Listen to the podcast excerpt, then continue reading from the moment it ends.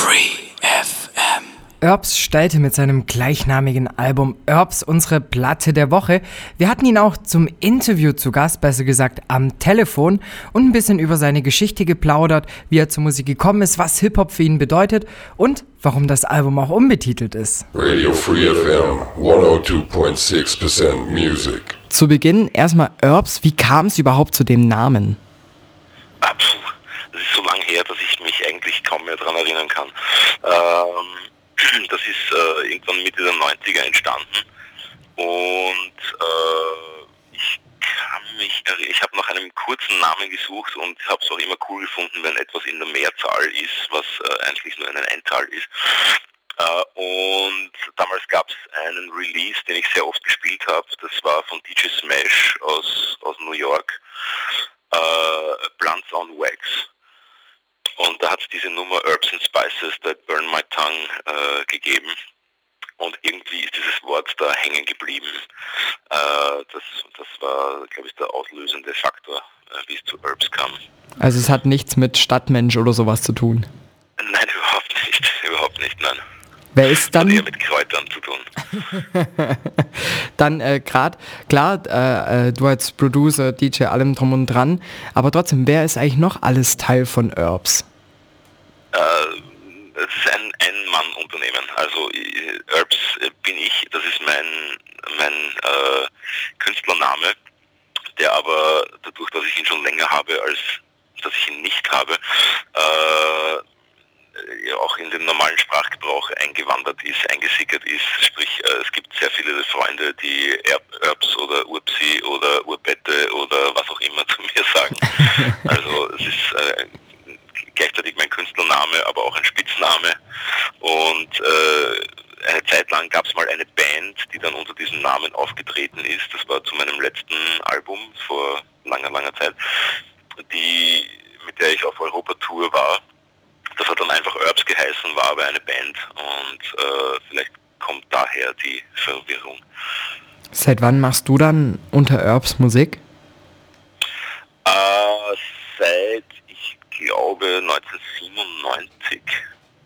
Das ich glaube 1997. Es kann sein, dass ich schon früher einfach so als DJ mal unter Herbs aufgelegt habe, aber das weiß ich nicht. Also das heißt, du warst auch schon davor als DJ ohne den Namen unterwegs und hast da Leute mit bespaßt. Genau, genau. Ich habe schon quasi im, im Jugendzentrum äh, aufgelegt und da, damals noch ohne Namen. Wie bist du dann zum Hip-Hop gekommen? Äh, also Hip-Hop ist auf zwei Wegen in mein Leben gekommen. Der erste war über Popmusik. Also meine erste Hip-Hop-Platte war eigentlich Salt and Pepper Push It. Das habe ich damals einfach gekauft, weil es ein geiler Pop-Song war und äh, ich habe halt einfach Hitparade gehört. Äh, als das halt war, keine Ahnung, da war ich zwölf oder so.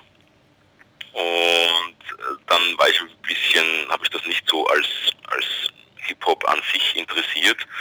Aber irgendwann kam dann diese so Native Tongues Welle und dann äh, habe ich, glaube ich, als erstes äh, De La Soul, Three Feet High and Rising gekauft. Und dann äh, die Tribe Called Quest Platten. Und so ist das, war das zu dem Zeitpunkt dann für mich die interessanteste Musik, die frühen Gangster und so weiter. Und ähm, so hat dann Hip-Hop langsam bei meinem Musikgeschmack so den, den größten Teil ausgemacht, aber ich habe immer alle möglichen Arten von Musik gehört und mache ich auch immer noch. Ja, ich wollte es gerade sagen, weil es kommt auch in dem Album sehr rüber, weil es ist halt auch sehr gitarrenlastig, die Beats. Also kommst du da noch so ein bisschen auch mit so aus dieser Blues-Soul-Region? Ähm, Blues im Sinne von äh, Rockmusik in den, sagen wir jetzt mal, 90ern, die Blues verarbeitet hat, auf jeden Fall.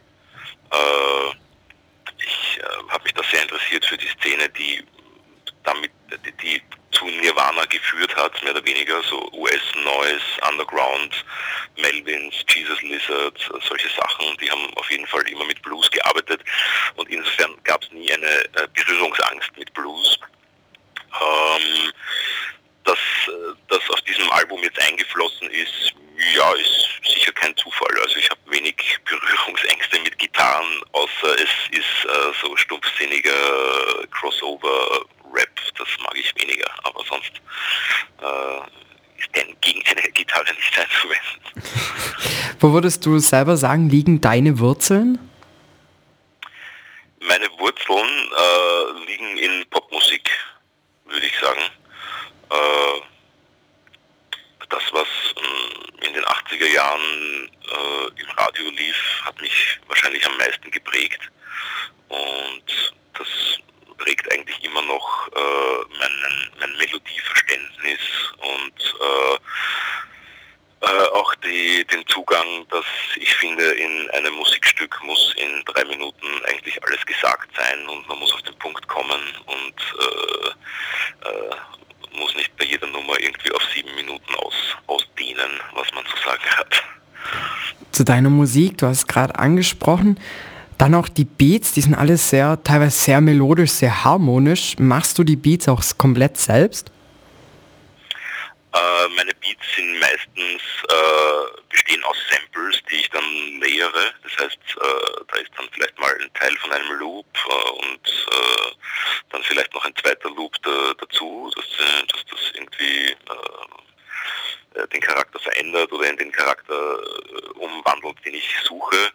Und dann muss natürlich noch eine Kick und eine Snare irgendwie reingebaut werden, damit das mehr knackt. Und ja, also unter Anführungsstrichen melodische Drums in dem Sinne wie, wie Bernard Purdy oder so das immer propagiert hat, das ist auf jeden Fall wichtig für mich, ja. Und äh, ich kann zum Beispiel mit 808 Beats halt weniger anfangen, weil das ja für mich eben diese, diesen, diesen melodischen Charakter nicht, nicht erfüllt.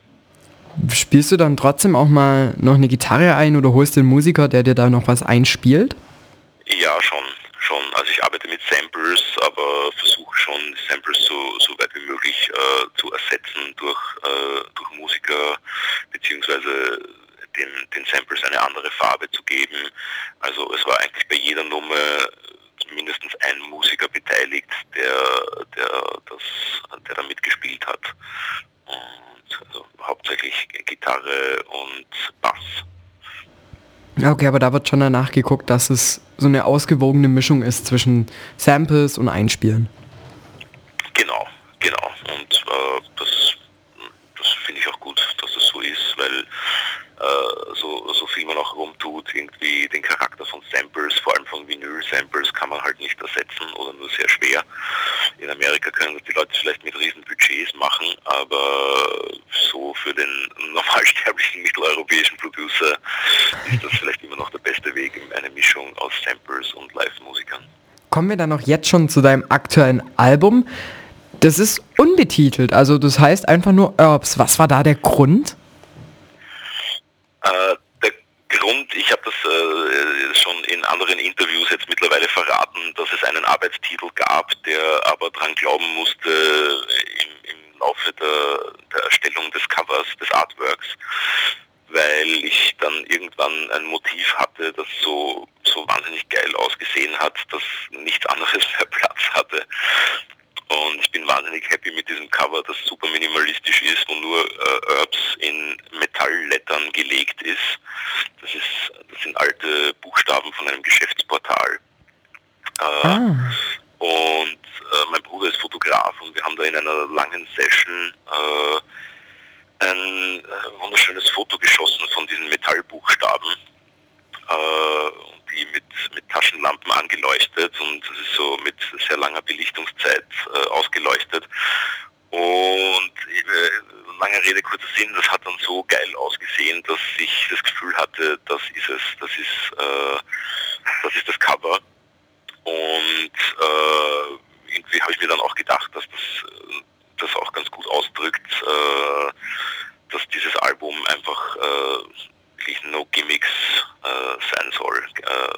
Äh, 13 gute Songs, äh, keine Interludes, kein Intro, kein Herumgeballere zwischen den Songs. äh, einfach nur 13, 13 äh, Songs, die auf den Punkt kommen und äh, das die Essenz wiedergeben, was ich äh, quasi in meinem Hip-Hop äh, schaffen, ausdrücken will. Also no gimmicks. Das ist quasi die Grundaussage.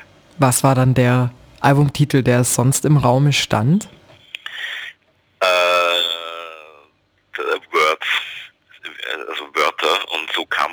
Idee, äh, Wörter zu legen mit Lettern. Ich wollte ursprünglich das ganze, das ganze Artwork mit, mit äh, Lettern auflegen und abfotografieren. Aber da sind wir drauf gekommen, dass das so wahnsinnig viel Platz und Zeit in Anspruch nimmt, wenn man das ganze Kleingedruckte äh, da hinlegen will mit Buchstaben, dass wir da kläglich gescheitert sind und äh, letztendlich äh, bin ich aber sehr glücklich mit dem Artwork, wie es geworden ist. Aber das heißt, Artwork und alles, das ist auch reine Familiensache oder Chefsache, wie man es nennt.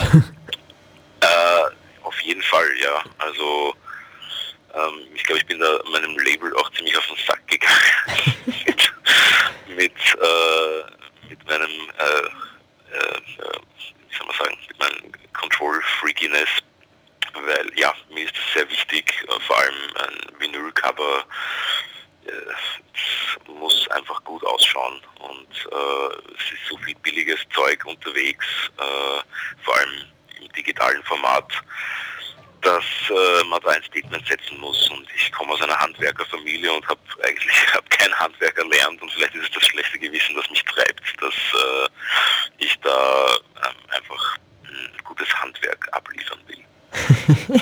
sehr, sehr bildlich gesprochen auf jeden Fall.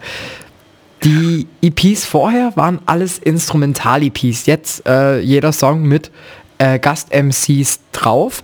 Äh, kam da außer der Entschluss, ich will was komplett Neues machen, ich will mich neu erfinden oder war das mehr so, ich habe jetzt einfach mal Bock drauf?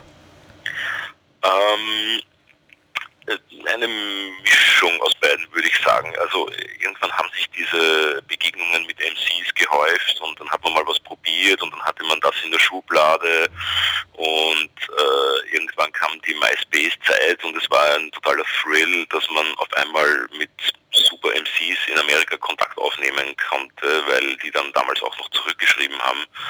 Und das war dann irgendwie so ein, so ein, so ein Gold Rush, wo man sich gedacht hat, hey, jetzt schreibe ich doch mal an Grant Puber und dann hat man wirklich mit Grant Puber halt herumge herumgeschrieben äh, und ist dann drauf gekommen, dass der zu viel Geld will oder in Pension ist oder was auch immer.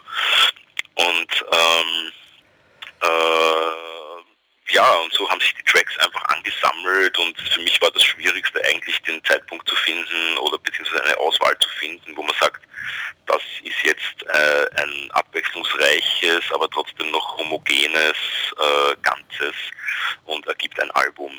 Und das hat dazu beigetragen, dass es so unfassbar lang gedauert hat, bis dieses Album fertig war. Aber das heißt, du hast dich eigentlich seit deinem letzten Album schon mit dem hier jetzt mit Herbs beschäftigt?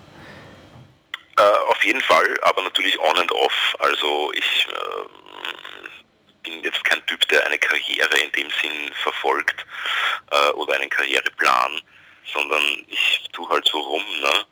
Und äh, habe in dieser, in dieser Zeit an verschiedensten Projekten gearbeitet und musste Geld verdienen für den Lebensunterhalt und habe eine Familie gegründet und bin übersiedelt ein, zweimal und alles Mögliche passiert und plötzlich sind zehn Jahre vergangen und alle sagen, Wahnsinn, wie kann man so lange für ein Album brauchen, aber es, in Wirklichkeit ist natürlich die Nettozeit wesentlich kürzer, aber ja, ich beschäftige mich seit zehn Jahren mit diesem Album und äh, ja, letztendlich war das Ausschlaggebende, dass mein Sohn auf die Welt gekommen ist vor einem Jahr.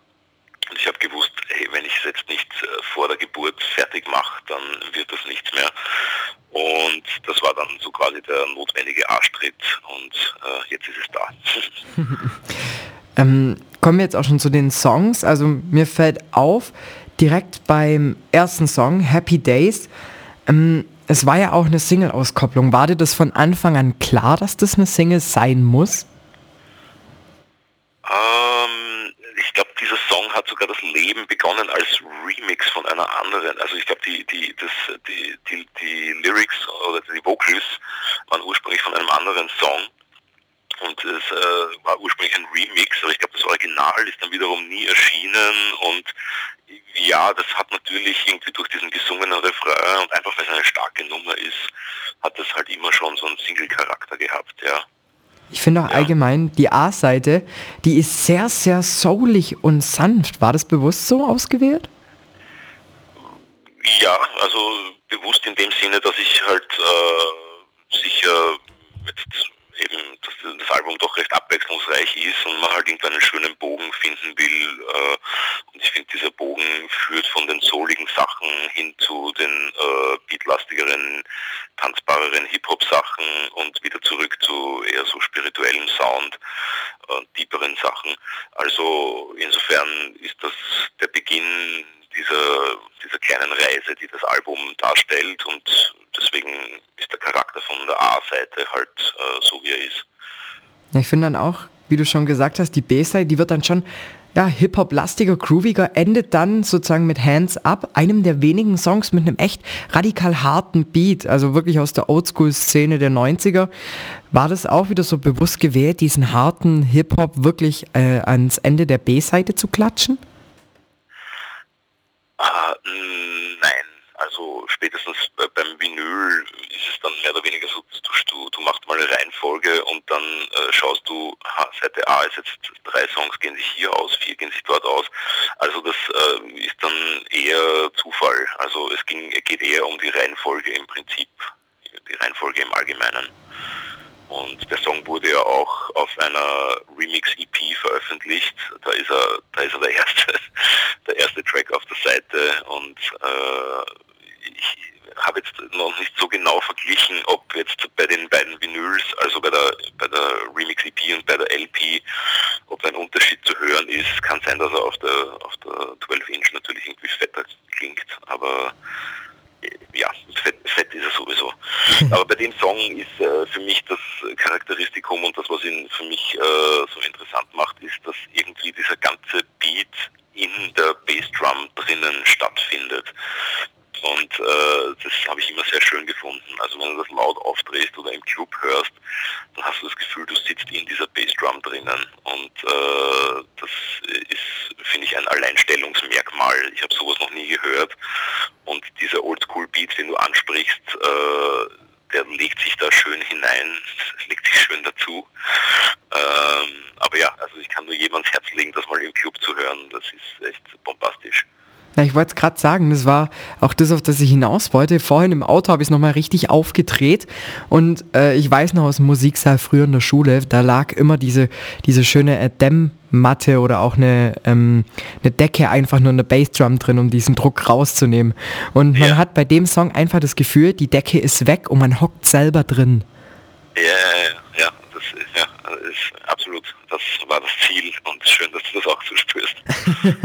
Allgemein hat es einen Grund, warum die Titel genau so aufs Album gepackt worden sind? Äh, das, wie, wie, meinst du die Titel gepackt?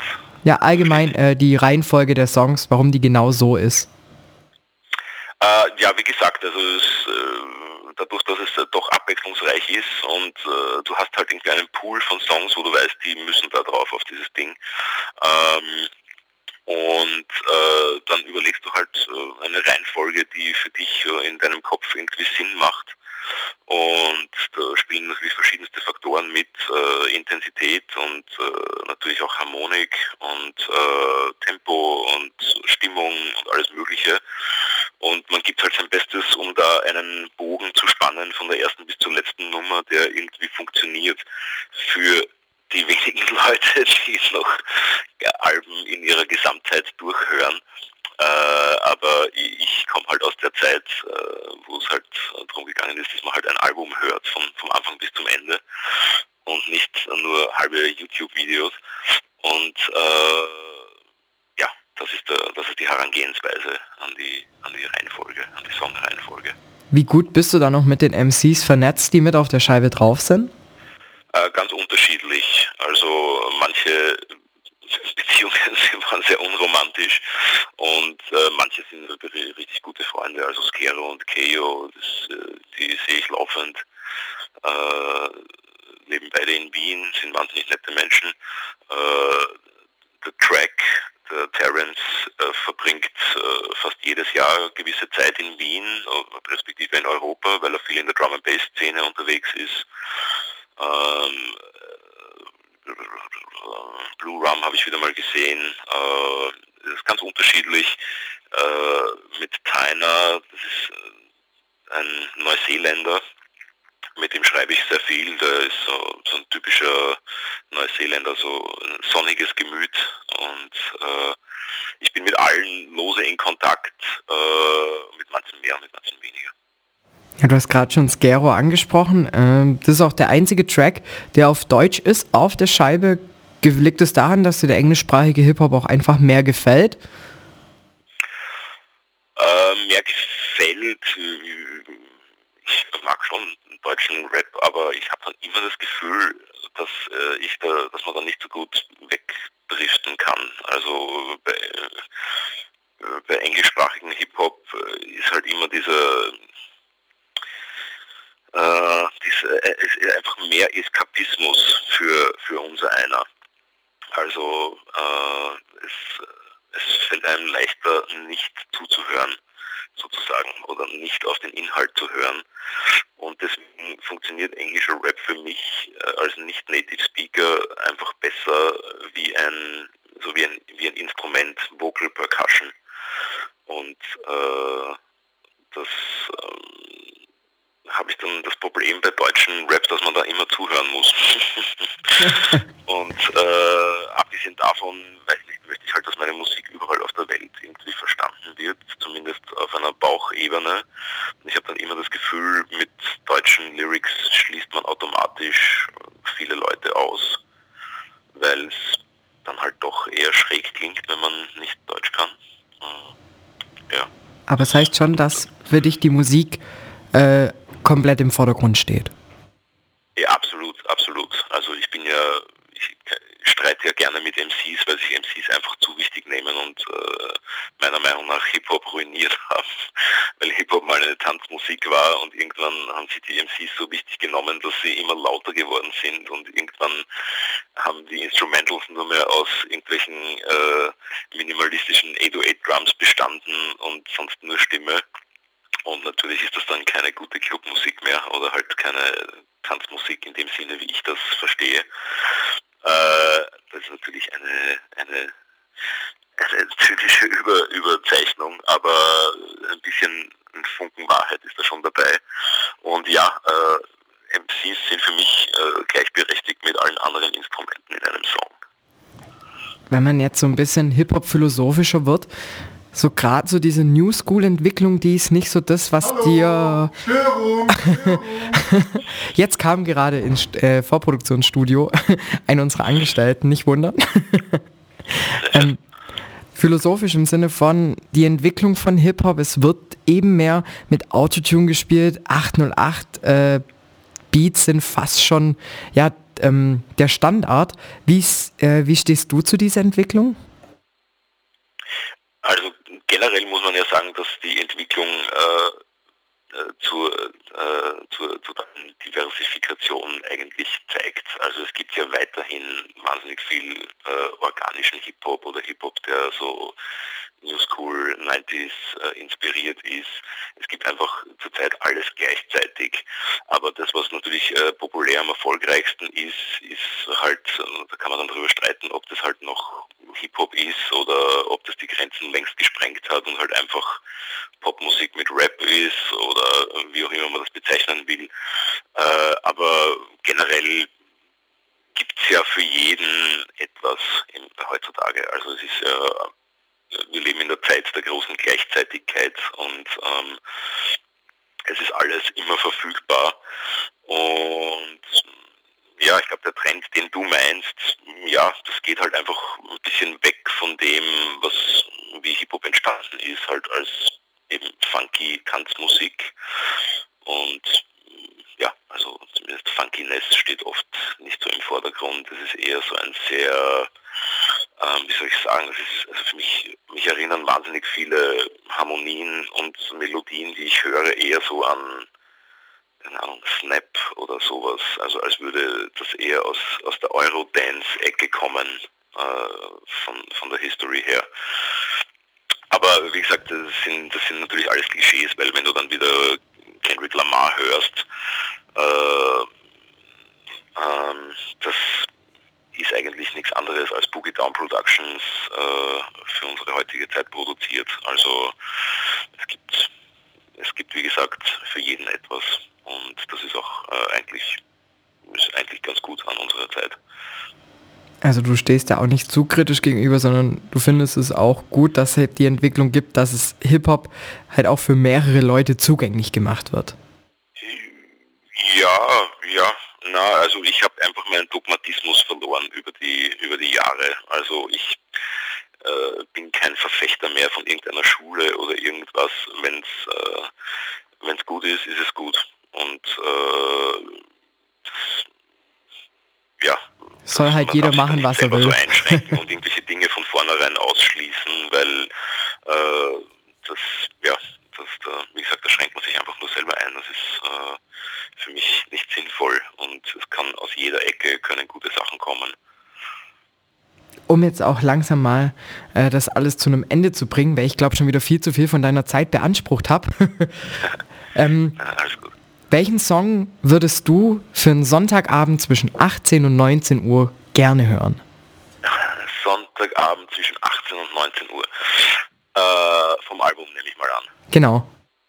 Äh, lass mich mal kurz überlegen, lass mich mal kurz überlegen. Äh, du, wie wär's denn mit 10.000 äh, Years Behind Me? Äh, das ist äh, einer meiner Lieblingstracks am Album. Natürlich mag ich alle, aber der ist äh, äh, besonders stark und wir haben auch ein wunderbares Video dazu gedreht, das ich Ihnen ans Herz legen möchte. Äh, Sonntagabend, 18 äh, Uhr, das klingt gut für den Song. Also ja, würde ich, würde ich äh, 10.000 Years Behind Me wählen. Geht's jetzt auch demnächst auf Tour? Ähm, so ein bisschen DJ-mäßig rumfahren, aber eine Tour im Sinne von, ich spiele jeden Tag in einer anderen Stadt äh, nicht. Es geht im Moment auch familiär einfach nicht. Und äh, ja, ich mag mich, wie gesagt, ich bin ja keiner, der eine Karriere verfolgt. Insofern muss ich mich auch nicht für irgendeinen Karren spannen lassen. und äh, werde das eher vereinzelt machen und so, dass es einfach noch Spaß macht. Aber wenn du da mal Gigs gibst, die werden dann wahrscheinlich auf Homepage, Facebook bekannt gegeben. Möchtest du vielleicht kurz deine Homepage nennen?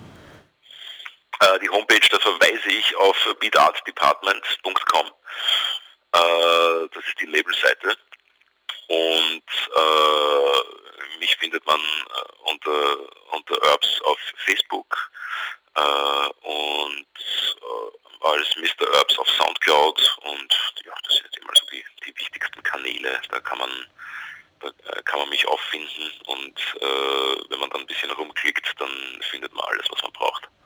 Dann sag ich jetzt schon mal vielen, vielen Dank, dass du dir jetzt doch noch die halbe Stunde Zeit nehmen hast können. ja, kein Problem. Hat ich Spaß gemacht und äh, ja, dann liebe Grüße. Weil dann sag ich jetzt schon mal Tschüss, zieh mein Mikrofon runter und überlass dir äh, am Mikrofon jetzt noch das letzte Statement.